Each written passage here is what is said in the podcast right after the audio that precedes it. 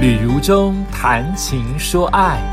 呃，现在时间是九月二十六号的早上八点半，我在日本刚跑完慢跑，呃，每一天都只有短短的三 K，好累哦，出来玩运动好累，呃，呃，我从我的饭店出发，往东、往西、往南、往北都跑过了。那每一次这样子的动作，都让我更熟悉我的所在位置。甚至搭铁路、地铁的时候，我都可以清楚的知道站跟站之间的方位。也就是说，我现在坐铁路到底要往东南西北哪个方向？那这样会让我比较安心感，比较有方向感。呃，跑步的时候就会觉得感慨很多啊，就是他们的柏油路铺的好好哦，就是呃，真的没有什么坑洞。柏油路就是平坦，你可以看出很多修补的痕迹，可是你看到的地方不会有洞，一个洞都没有。然后人行道铺的很工整，一个翘起来都没有，所以比较不会有所谓的你跑的时候跌倒，或者是呃喷出来那些脏水。为什么他们做得到啊？这样子简单的事情，还是还是还是说这样子不简单？这样简单的事情，为什么有？民族性做得到，我们为什么做不到？以前听到都说是偷工减料，为什么我们要偷工减料呢？这样子铺出来的地板跟柏油路，你会为自己的社区、为自己的土地感到骄傲。都是平坦的，怎么走、怎么绕都是平坦。呃，仔细想想，我还真的没有印象哪里有所谓的。车过重压过去，或者是坑坑巴巴，坑坑巴巴就代表他们在修补，他们就会围起来。不然就是完全的平整，一路跑来全部平整。那他们也没有所谓的骑楼啊，我们有骑楼可以遮雨，他们没有骑楼，不能遮雨，不能遮阳。但好处就是整个市面、整个市容是漂亮的。整洁的，不会有所谓的上上下下。好，你自己可以盖一个往上涂高，避免淹水的平台，所以你不会走在人行道上或柏油路上，会有所谓上上下下。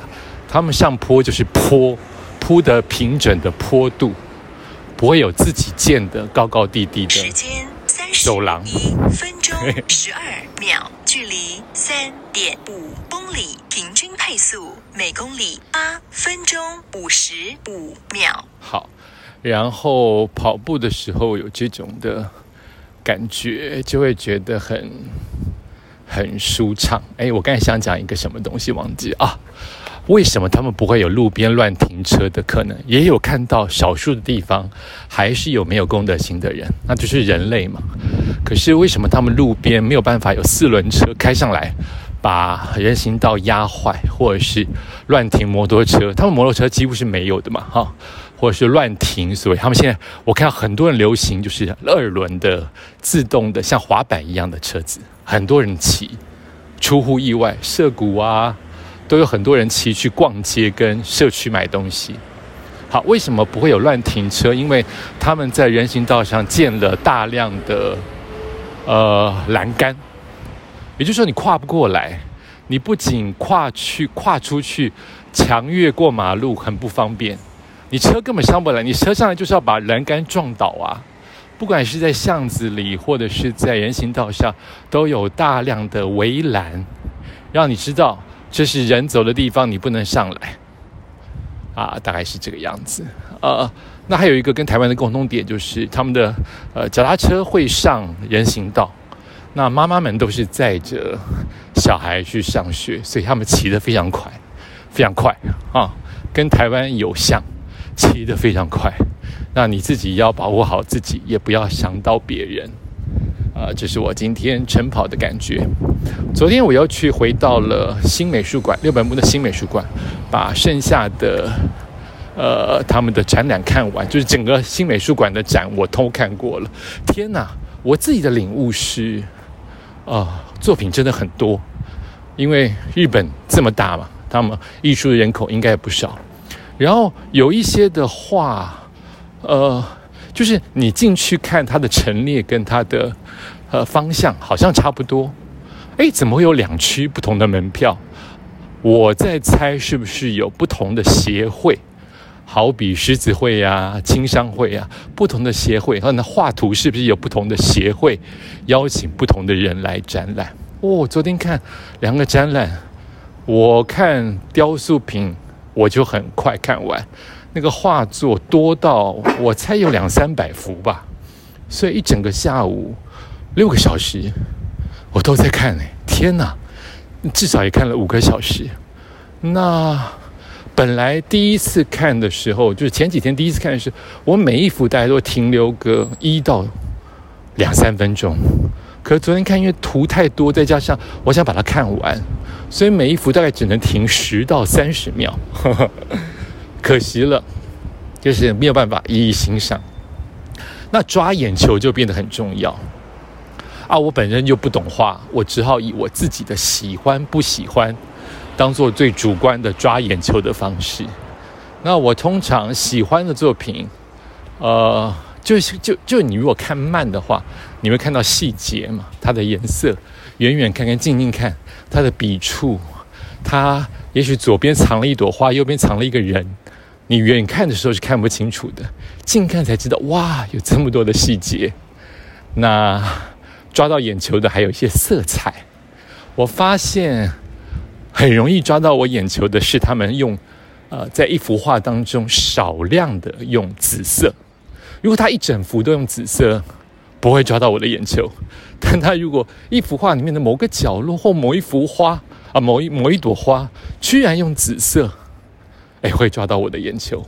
个人喜好，没有为什么。好，然后看完了之后就跟。呃，台湾来的呃设计师碰面，哈，我们是 FB 的朋友，但我们上一次见面是四年前，也许五年前哦，在一个车展的 party，我主动跟他相认啊。你知道 FB 很多的朋友，你可能很熟，或者是你可能不熟，但你们一辈子都不会见到面。那我是在 FB 先加了他之后，因为他是个名人啊，看他的作品，然后在某个 party，我主动跟他相认，才发现。我们两个有共同的朋友，那个朋友，呃，不是说每个全世界有三个人就会四个人认识一个啊，当然也是这个意思，而是我们的朋友是共同的一个同学，我的同学是他的亲戚，世界很小，真的是这样。然后我们在这边就约吃饭，听他的人生精彩故事。你知道故事有时候是这样哈，呃，我本身就是一个冷静跟比较听话的人，对我会访问人。但我比较不偏向于说自己。我其实大部分的人的聊天很容易自我表达，不容易聆听别人。那我有一个好处，或是我被人喜欢的原因，就是因为我听别人的故事多。我发表自己的事情，除非你问我，不然我自我铺路比较少。那以前我听别人的故事，我很容易抽离，就是。我很容易是，就这这这是一个呃，是工作上面的思维，或者是一个自然而然的养成。就是我很容易不要摄入你的故事太深，我要像访问者一样，不要被你牵着走。所以我很容易在听别人故事的时候，会抽离想他现在为什么要说这些？他说这些的时候是真的带着什么样的情感，或者是他说这些的时候是假哭？是真眼泪，我很容易，呃，就抽离变第三者来看观看这一切，啊，这有点残忍哈。当别人在说一个真实的故事的时候，你居然抽离了，但反正别人不知道，这是我自己的心理状态。可是我发现这一次，呃，我跟这位设计师碰面，呃，我抽离的变少了。也许年纪大了，也许。我工作量没有这么多，不再这样子的训练，也也许又是那句老话，就是我老了，我心比较宽。哎，这就是自我察觉。你能不能有这个办法，不停的自我察觉？我就是自我察觉我的成长跟我的改变。我发现我听他的故事，我摄入了，就是我开始进入他的呃世界里面，听他为什么这样做，以及。一起共同想办法。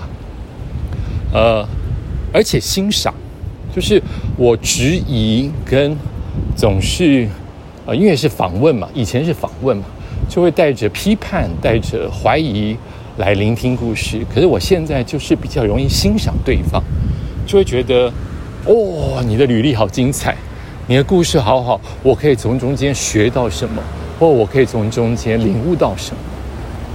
我觉得能够多多的欣赏别人，而不总是抱持着抽离跟怀疑，是件好事。尤其对我现阶段来说，我希望能够恶心了，说的恶心一点，我希望能够像大海一般，慢慢的接纳很多我以前年轻的时候不懂、排斥、抗拒，或是害羞、没有安全感的事物。我希望慢慢的让它圆融起来，让它。装进来，不知道你懂不懂我的意思？哇，时间又到了，我也走回了我的旅馆。感谢你收听今天的旅中谈情说爱，我们下次再见。